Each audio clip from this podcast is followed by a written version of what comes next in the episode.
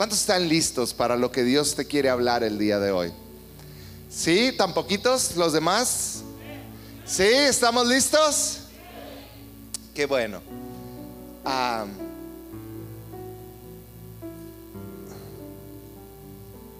la semana pasada iniciamos una nueva serie. Una nueva serie que iniciamos hablando acerca de el poder inigualable de Dios.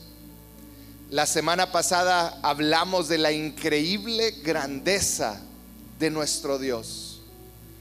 Y el día de hoy voy a continuar con esta serie que se llama Digno de recordar. Verdades que son dignas de recordar por cada uno de nosotros. Pero ahora no se trata, ahora no vamos a hablar acerca de Dios, vamos a hablar acerca de nosotros. Una verdad digna de recordar para ti y para mí. Hoy tocaremos otra verdad digna de recordar, pero que se refiere a ti y a mí. Así que quiero que me ayudes a orar. ¿Me ayudas? Para pedirle al Espíritu Santo que Él se mueva en este lugar y que Él nos hable. Padre, te damos gracias por la libertad que tenemos de cantarte, de adorarte, porque tú estás nosotros, tú estás en medio de nosotros. Espíritu Santo, yo te pido que tú muevas de una manera increíble en cada corazón. Abre nuestros ojos, abre nuestro entendimiento. En el nombre de Jesús. Amén y amén. ¿Alguien aquí en alguna ocasión ha conocido a alguien que tiene un alto concepto de sí mismo? Alguien que dices, ay, él como que se cree muy, muy, ¿verdad? Dicen por ahí. Pero de la misma manera, si tú hoy puedes pensar en alguien que tiene un alto concepto de sí mismo, también puedes pensar en alguien que tiene un bajo concepto de sí mismo, porque como seres humanos tendemos a estar en una de estas dos esquinas, o sentirnos que todo lo podemos, o sentirnos que no, tener una baja autoestima. Cuentan por ahí que una vez un hombre llegó con un doctor y le dijo, doctor, doctor, necesito que me ayude. Sabe que tengo muy baja autoestima y necesito que me dé unas pastillas para subir mi autoestima. Y el doctor le dijo, ah, claro que sí, aquí las tiene, las tomó este hombre y dijo, no, no las merezco. Y se las regresó. Es un chiste malo, pero un chiste al fin y al cabo. Este, espero y sean agradecidos que me animé a contar un chiste.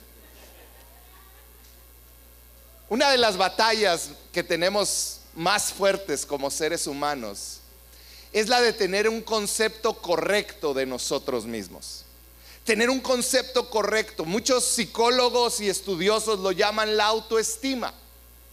¿Qué es la, autoestima? Es cómo te percibes a ti mismo. Alguien que dicen que tiene la autoestima muy alta le llaman, le tienden a llamar orgulloso y a alguien que la tiene muy baja la tienden a llamar a alguien que se menosprecia a sí mismo. Y la realidad es que como seres humanos gravitamos entre tener una alta estima o tener una baja autoestima. Porque la autoestima tiene que ver con cómo me veo a mí mismo, cómo me percibo, cómo me percibo. Ahora, yo hoy no te voy a hablar de la autoestima, yo te voy a hablar de algo más importante que la autoestima y es cómo te ve Dios. ¿Cómo es que Dios me ve? ¿Cómo es que Dios te ve a ti? Más allá de la autoestima, y esto es algo que como pastor te puedo decir que es verdad. Más allá de la autoestima, dentro del ser humano hay ese sentimiento a veces escondido ahí en lo profundo de que Dios me debe algo. Todos en el fondo sentimos ahí escondidito, muchos lo expresan, otros no lo expresamos, pero hay este sentir de que Dios nos debe de algo. Muchas veces lo podemos expresar, otras veces nada más lo pensamos Muchas veces nuestras palabras dejan ver ese sentir. Y tú puedes decir, no, yo no, yo no siento que Dios me dé nada. Pero si somos honestos, ¿cuántas veces le hemos preguntado a Dios, ¿por qué me pasó esto a mí? ¿Por qué a mí? ¿Por qué a mí? ¿Por qué? Yo no merezco que esto me suceda. ¿Por qué me sucede a mí?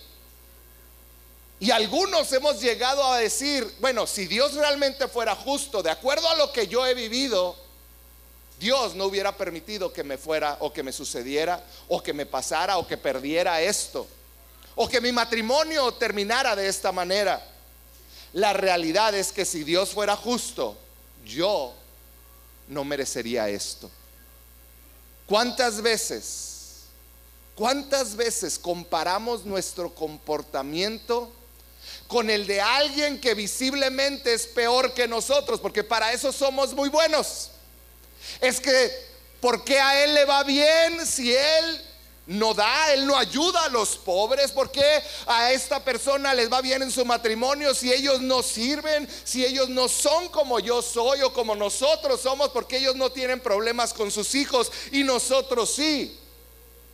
Todas estas son muestras de que en algún lugar de nuestro corazón estamos implicando que Dios es injusto en cómo nos está tratando que Dios de alguna manera se le está yendo con nosotros y se le está pasando la mano. ¿Por qué? Porque si yo no soy tan malo, porque alguien que es visiblemente peor que yo le va mejor, porque tiene mejor matrimonio, porque tiene mejores hijos, porque tiene mejor empleo, porque tiene mejor casa, porque tiene un mejor, una mejor estabilidad personal. Y todo esto lo que está diciendo es, Dios eres injusto. Y la pregunta que yo quiero traer aquí es, ¿realmente Dios es injusto? ¿Realmente Dios es injusto por las cosas que nos suceden? ¿Realmente merezco más de lo que Él ha decidido darme hasta el día de hoy? ¿Realmente merezco más en cuanto a mis condiciones y mi situación? ¿Realmente Dios es injusto? Y todo esto yo quiero sentar la base de una gran verdad digna de recordar. Y es cómo Dios me ve, quién soy delante de Dios. ¿Estás listo? Este no es un mensaje fácil de compartir. Yo le pido a Dios que puedas abrir tu corazón y que puedas recibir su palabra. Efesios, la semana pasada hablamos de Efesios 1, ahora vamos a hablar de Efesios 2 en estas verdades dignas de recordar. Efesios 2, versículo 3 dice lo siguiente. Comienza así, todos, di conmigo todos. Y cuando dice la Biblia todos es, eso te incluye a ti, me incluye a mí, incluye a todos. Dice, todos vivíamos así en el pasado. Esto es antes de encontrar a Cristo. Dice, siguiendo los deseos de nuestras pasiones y la inclinación de nuestra naturaleza pecaminosa. Por nuestra propia naturaleza éramos objetos del enojo de Dios, igual que todos los demás. Mira, hoy lo que te voy a hablar quizá no es algo que se habla mucho en las iglesias hoy en día, porque hoy nos encanta que nos digan, tú eres lo mejor, tú eres y tú mereces. Pero la Biblia es clara, dice que todos nosotros éramos a estábamos esclavos siguiendo los deseos de nuestras pasiones y la inclinación de nuestra naturaleza pecaminosa. Y luego dice, tú y yo éramos objeto del enojo. La otra versión dice, de la ira de Dios, al igual que toda la demás gente. Me encanta la versión en inglés. No hay ninguna versión en español que use la palabra que utilizan en inglés. En inglés dice que éramos desperdicio que éramos desecho, que éramos de lo peor. Éramos de lo peor, dice, éramos objetos del enojo de Dios. Eso somos. Colosenses 1:21, Pablo ahora hablando a los colosenses, dice, eso los incluye a ustedes, que estaban lejos de Dios. ¿Puedes decirlo? Lejos de Dios. Dice, eran enemigos separados de Él por sus malos pensamientos y acciones. Estábamos lejos de Dios, enemigos separados de Él. Y no para ahí, Tito 3.3 dice, en otro tiempo también nosotros éramos necios y desobedientes. Estábamos descarriados y éramos esclavos de todo género de pasiones y placeres. Vivíamos en la malicia y en la envidia. Éramos detestables y nos odiábamos unos a otros. Fíjate lo que dice Tito, dice, éramos detestables. Qué palabra tan dura. ¿Sabes cómo se llama la plática de hoy? La plática de hoy se llama detestables.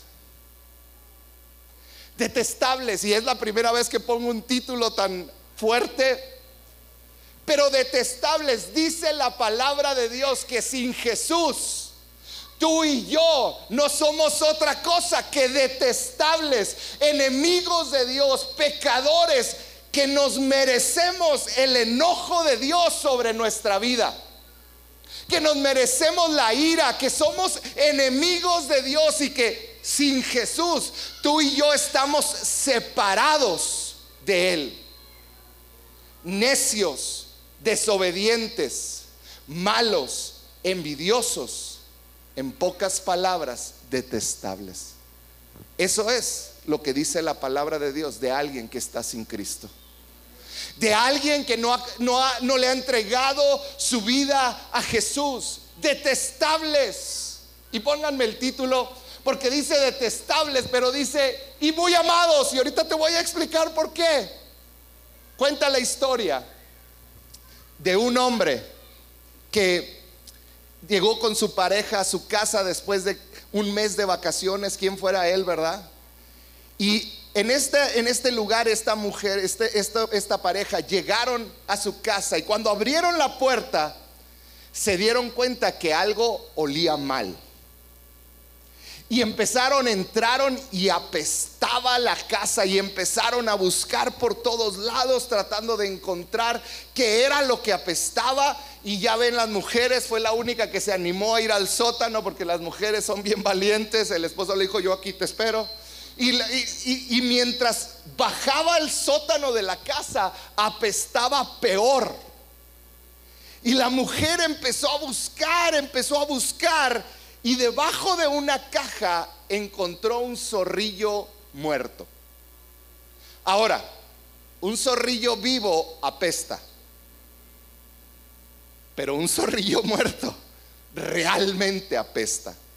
Realmente apesta. Sabes, creo que los versículos que te acabo de leer, lo que nos quieren decir, es una gran verdad que tú y yo debemos de tener, de conocer. Sin Jesús, tú y yo realmente apestamos. Sin Jesús, realmente tú y yo no somos otra cosa que detestables. Y esa es una verdad que no hablo yo, lo dice la palabra de Dios. Somos detestables. Ahora, ¿por qué te hablo de esto? ¿Por qué es tan importante conocer esto? ¿Por qué es tan importante que lo entendamos? Porque tenemos que entender cómo Dios nos ve y cómo Dios piensa. Porque te voy a ser honesto, he encontrado que hay dos percepciones que tenemos acerca de Dios equivocadas. Tendemos a pensar, primera percepción equivocada, tendemos a pensar es que me he equivocado tanto, he hecho tanto mal, la he regado tanto, he lastimado a tantas personas que es imposible que Dios me ame. ¿Has escuchado a alguien decir eso? ¿Has escuchado a alguien decir, no, es que no voy a la iglesia porque si entro se cae la pared, se cae el techo? ¿Has escuchado a alguien decir, no, es que para mí ya, yo ya pasé eso, yo he hecho tantas cosas mal? Y, déjame, déjame regresar un poquito. Dios nos amó cuando éramos detestables, cuando estábamos alejados de Él. Alguien que conoce a Jesús ahora es su hijo y está cubierto por su sangre y es muy amado. ¿Cómo puedes decir que el Dios que te amó cuando eras detestable, ahora que eres hijo y te equivocaste, no va a poder perdonarte? Tenemos que entender quiénes éramos sin Jesús para entender lo que somos en Jesús. Sin Jesús éramos detestables y aún así fui muy amado. Él te amó desde antes, a pesar de que estuvieras sin Jesús. ahora eres su hijo. La segunda percepción equivocada es que he sido lo suficientemente bueno que me merezco el cielo. La segunda percepción es decir, es que yo he sido tan bueno. ¿Has conocido gente que dice, no, pues a él nomás le falta ser cristiano? ¿Han, oído eso? Cuenta la historia, es una historia verdadera. Hay un hombre que se llama Warren Buffett, Buffett o quién sé cómo se diga, así como los que comemos. Este hombre es uno de los hombres más ricos del mundo. Tiene billones en sus cuentas, o sea, es billonario. Hace, hace algunos años atrás, Warren Buffett anunció algo bien increíble, que él iba a donar el 70% de todo su dinero, no de sus ganancias de un año, de todo su dinero. Él donó 37 billones. 37 mil millones de dólares. ¿Puedes imaginarte la cantidad? 37 billones. El día de la entrega del cheque de 37 billones a esta, esta, a esta asociación, Warren Buffett dijo la siguiente frase en la ceremonia de entrega. Hay más de una manera de entrar al cielo. Y esta manera es grandiosa. Lo cual él estaba implicando, soy tan bueno que ya me gané el cielo. Qué tristeza me va a dar el día que Él llegue al cielo y vea que no fue suficiente. Y vea que no es suficiente, porque ni el donativo más grandioso, más generoso, ni una vida recta te puede llevar al cielo. Lo único que te puede abrir las puertas del cielo es la sangre de Cristo sobre tu vida. Es el sacrificio de Jesús, es el haberle dicho yo te acepto. ¿Sabes? Porque hay una realidad. Sin Jesús, tú y yo somos detestables. Yo soy detestable, soy enemigo de Dios. Efesios 2.3, ahorita lo decíamos. Soy digno de recibir el enojo de Dios, la ira de Dios sobre mi vida. Puede ser que tú no creas que tú eres eso. Porque muchas veces pensamos, es que Dios me debería de dar, es que ¿por qué Dios permitió que yo viva eso? Cuando en realidad deberíamos de estar agradecidos porque siendo detestable, Él me amó y se entregó por mí. Y hay cosas que no entiendo que me suceden, pero Él me ama y me ha hecho su hijo y ahora puedo tener una relación con Él. Por eso es tan importante. Romanos 3:23 dice que somos pecadores. Y si somos pecadores, estamos destituidos, corridos de la gloria de Dios. En pocas palabras, sin Jesús, tú y yo no merecemos absolutamente nada. Y esa es la realidad. Y no esperaba recibir muchos amén, lo entiendo. Pero esa es la verdad. Pero me encantan los peros de Dios. El siguiente versículo comienza así. Dice, pero Dios. Y muchos dicen que pero Dios no es una eh, frase completa, una oración completa. Para mí es la oración más completa que existe en el mundo. Porque un pero de Dios puede cambiar todo. Y dice, pero Dios. Pero Dios dice, es tan rico en misericordia y nos amó tanto que a pesar de que estábamos muertos por causa de nuestros pecados, nos dio vida cuando levantó a Cristo de los muertos. Es solo por gracia que Dios, la gracia de Dios que ustedes han sido salvados. Ponme el versículo 4 de nuevo. Tú y yo somos detestables, pero hay algo increíble que dice ese versículo. Pero Dios es tan rico en misericordia que nos amó. Aún siendo detestables, aún siendo los que merecíamos la ira de Dios, Él nos amó. Por eso el título de hoy no lo pude dejar en detestable nada más. Tuve que ponerle un sello abajo que dice, pero soy muy amado. Soy muy amado. Él me amó, Él me ama, Él me cuida, Él me, Él me mantiene hasta el día de hoy. con salud, con bienestar, con mis hijos. Te tiene a ti aquí. Es bien importante que tú y yo entendamos, Dios no nos salvó porque lo merecíamos.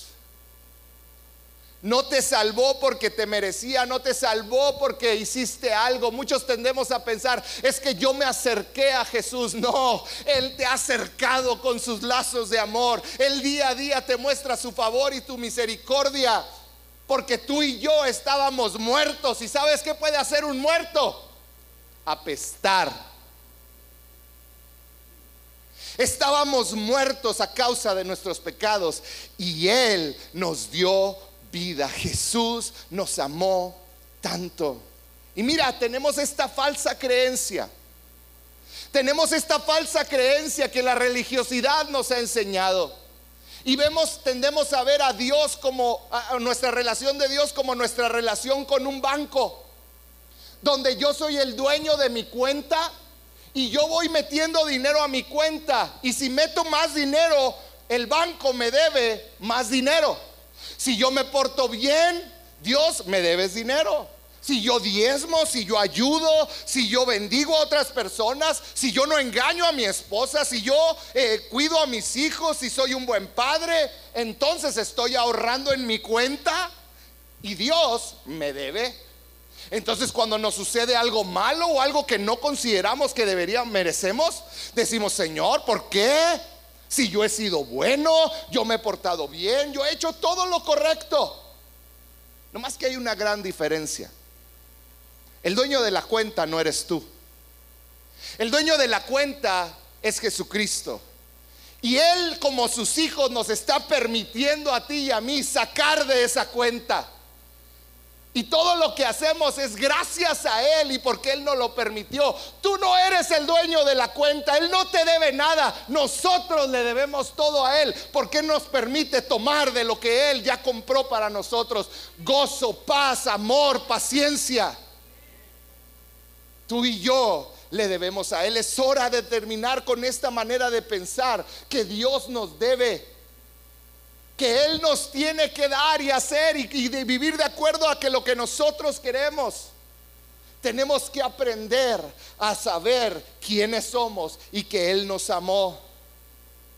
Hay una, hay una vieja historia muy conocida de un hombre que falleció y cuando llegó al cielo él llegó contento porque era un hombre que por 30 años había asistido a la iglesia. Por 30 años había diezmado. Nunca había eh, engañado a su esposa, cuidó bien a sus hijos, trabajó para su familia. Pero la realidad es que él nunca siguió a Jesús. Acompañaba a su esposa a la iglesia por estar bien con ella. Cuando llegó al cielo, llegó ahí con San Pedro, así cuenta la historia, yo no sé. Y le dice, pues ya llegué, y luego le dice, ¿y usted quién es? Díganme un nombre rápido, que no sea el tuyo nada más. Ah, está bien. Jorge, se llama Jorge.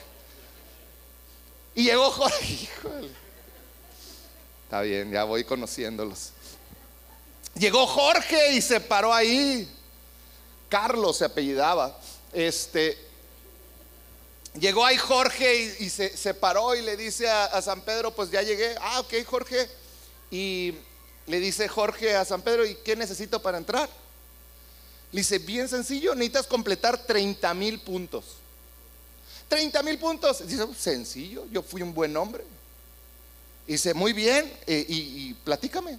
Dice, pues mira, eh, yo fui un buen esposo. Ah, te felicito. Son dos puntos por ser un buen esposo. Ah, también fui buen hijo. Ah, un punto por ser buen hijo. Muy bien, ya llevas tres. Dice, no, pues eh, trabajé 25 años, cinco. Ah, muy bien. Ah, también dos veces invité al pastor ah, 15 puntos por cada vez que invité.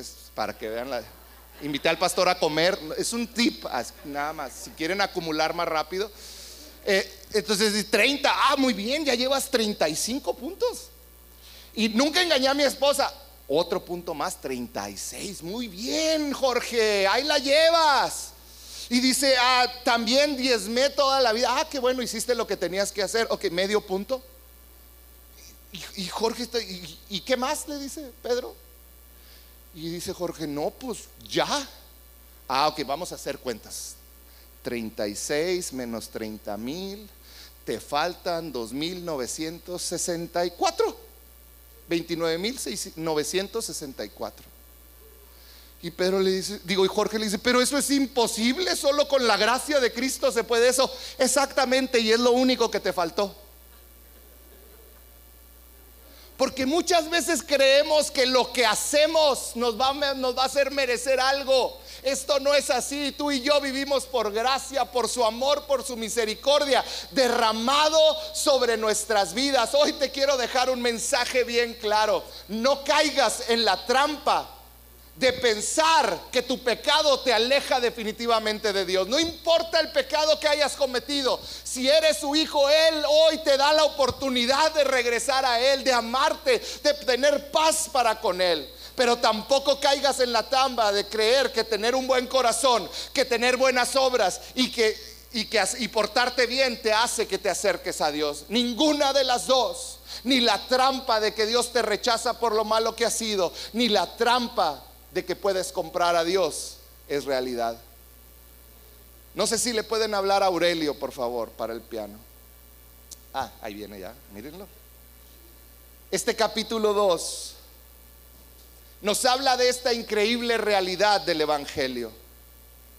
Sin Jesús, tú y yo no somos nada. Sin Jesús no somos otra cosa que detestables.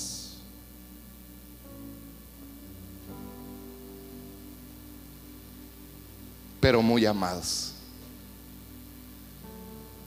Aún en nuestra peor condición, somos amados. Somos tan amados que ese mismo capítulo 2, después de decirnos nuestra condición, quiénes somos, porque yo no quiero engañar a nadie aquí si estás alejado de Jesús. Sin Jesús no somos otra cosa que enemigos de Dios personas que solo merecemos la ira de Dios sobre nosotros. Eso quiere decir que el hecho de que hoy estés respirando es muchísima gracia de parte de Dios para cada uno de nosotros. Pero ahí no quedó todo. Porque después de decirnos quiénes somos sin Dios, Él nos mostró un pero de Dios, que Él nos amó y luego nos dice el resultado de su amor en el versículo 8, capítulo 2 de Efesios. Me encanta, dice Dios lo salvó por su gracia cuando creyeron. ¿Qué tenemos que hacer? Creer. Creer que Él es suficiente, que su sangre es suficiente para limpiarnos, que te puedes acercar hoy a Él a pesar de cómo has vivido Dice, ustedes no tienen ningún mérito en esto, es un regalo de Dios. Pablo está diciendo, no se trata de ser bueno, ustedes no pudieron habérselo ganado ni con todas las buenas obras del mundo. Dice, la salvación no es un premio por las cosas buenas que hayamos hecho. Así que ninguno de nosotros puede jactarse de ser salvo, pues somos la obra maestra de Dios. Él nos creó de nuevo en Cristo Jesús. Qué increíble, ¿no? A fin de que hagamos las cosas buenas que preparó para nosotros tiempo atrás. Él nos hizo nuevos en Cristo Jesús y ahora sí podemos actuar correctamente, hacer lo correcto. No porque yo merezco algo o porque Dios me va a deber, sino por el agradecimiento de lo que yo le debo a Él. Que siendo detestable, siendo su enemigo, mereciendo su ira, me hizo hijo. Solo por creer. Sabes, esto es una verdad digna de recordar. Es algo digno de recordar que sin Jesús soy detestable, soy su enemigo, merezco su ira. Pero Dios, por medio de Jesús, Él nos salvó no es algo que yo me pueda ganar o pueda ganarme un premio. Yo soy la obra maestra de Dios y Él me creó de nuevo en Cristo Jesús. Y eso es digno de recordar. Eso es digno de recordar todos los días de tu vida. Cuando sientas que Dios no está actuando a tu favor, hay mucha más gracia de lo que tus ojos pueden ver. Cuando sientes que Él te soltó de su mano, si estuvieras alejado de su mano, no podrías ni respirar. Cuando sientas que te abandonaron todos los que te aman, hay uno que te ama, que dijo que nunca te abandonará y nunca te dejará. Ese es nuestro Dios. Ese es nuestro Jesús. Y sabes, hace como nueve años empecé a envejecer y no he detenido. Y empecé a pensar en un testamento. Y empecé a sacar, hacer una lista de las cosas que habíamos acumulado. Y en ese tiempo, hace nueve años, teníamos solo dos hijos, Coco y Mariana. Entonces yo repartí equitativamente todo para Mariana, un chicle para Coco. Me la regó la semana pasada que dije que Mariana era mi favorita. No dije eso, quiero aclarar ahorita aquí. Yo dije que era mi hija favorita, porque es mi única hija. ¿Cierto o falso? Sí.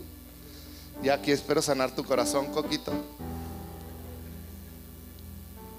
Pero empecé a, sacar y dije, bueno, pues este, el yate se lo dejo a Mariana y el avión a Coco y así. Pero de repente un día llega mi esposa y me dice que está embarazada. Y entonces dije, bueno, voy a esperar a que nazca. Cuando nació yo lo vi en el hospital y abrió los ojos, unos ojos azules preciosos del güerito. Y ahí estaba el güerito súper eh, vivaracho y, y, lo vi dije, no, sí está guapo, sí lo meto al testamento también, sí pasó la prueba. Y lo metí, ya te, se van a repartir los, no sé, las tres tablas que tengo ahí. Porque dije, está guapo. Pero hay una realidad. Quizá mi vecino tiene hijos más guapos. O tú. O más inteligentes. O quizá más capaces. Quizás son más amorosos que lo que son sus hijos, que son, que son mis hijos conmigo. Quizás son hijos mejores en todos los aspectos. Pero sabes, el que sean mejores que mis hijos no les asegura o no les va a dar un lugar en mi testamento. Porque mi testamento es para los que son mis hijos. Esto es lo increíble del sacrificio de Cristo. Es que Dios te hizo su hijo por medio del sacrificio. Y aunque sus hijos muchas veces no son los mejores, Muchas veces hay gente más excelente afuera. Mucha gente puede ser más capaz, tener más, pero nosotros somos sus hijos. Y todas sus promesas son para ti. Tú y yo somos detestables, pero muy amados. Y ahora el novelo detestable en nosotros él ve a Jesús. Así que deja de gravitar entre sentir que lo mereces todo o sentir que ya no mereces nada. Porque si eres detestable, pero eres tan amado que Jesucristo se entregó por ti. Y hoy quiero decirte este mensaje. Es digno que recuerdes que si mereciendo nada, Él te dio todo es digno que recuerdes que Él te ama tanto que no quiere dejarte tal y como estás. Y yo quiero terminar haciéndote una pregunta. ¿A quién le pertenece tu vida? ¿A quién le pertenece tu vida? Porque al fin y al cabo, la única pregunta que va a importar al final de tu vida es quién fue tu dueño, a quién le perteneces. ¿Qué vas a responder? Hoy te quiero decir, si tú crees en Cristo, si hoy crees en Jesús, hoy te arrepientes de tu pecado, hoy Él te da un nuevo inicio. Hoy Él te permite iniciar una relación con Él. Hoy te saca del estatus de enemigo de Dios y te lleva al de ser su hijo. Esa oportunidad increíble está delante de ti el día de hoy. ¿Por qué no cierras un momento tus ojos? Hoy le estoy hablando a dos clases de personas que están aquí. La primera,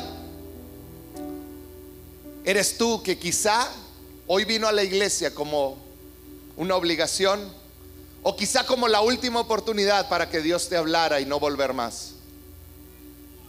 Y hoy quiero decirte que Dios te está hablando.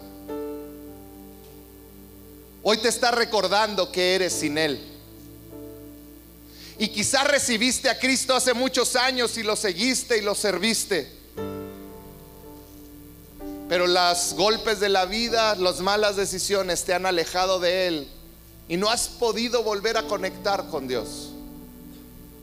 Hoy yo quiero decirte que Él está extendiendo su gracia y su misericordia para ti. Y lo único que te pide es que reconozcas que te has equivocado. Eso es arrepentirte. Que cambies tu camino y que le sigas. Porque hoy Él quiere darte una nueva vida. O quizá estás aquí y nunca le has entregado tu vida a Cristo. Nunca. Es la primera vez que lo harías. Y hoy quiero decirte que Él te trajo hasta aquí porque quería encontrarse contigo, quería mostrarse tu amor y quería hacerte tu hijo, quería que sintieras casa.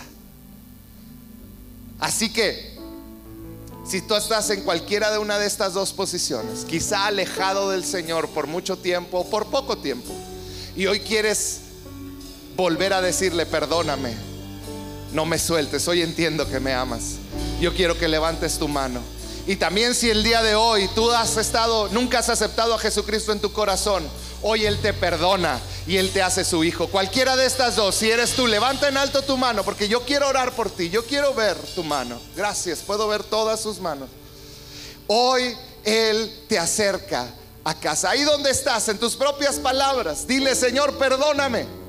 Perdóname porque me he equivocado, perdóname porque he hecho mi voluntad, perdóname por todo lo que te he lastimado. Hoy te pido perdón y pido que me des una nueva oportunidad. Gracias porque soy tu hijo. Cuando tú le pides perdón y lo haces Señor de tu vida y lo crees, Él te hace su hijo. Ahí donde estás, dile Señor, gracias por amarme. Gracias por perdonarme. Gracias por una nueva oportunidad. Te entrego todo lo que soy. Te entrego mi vida.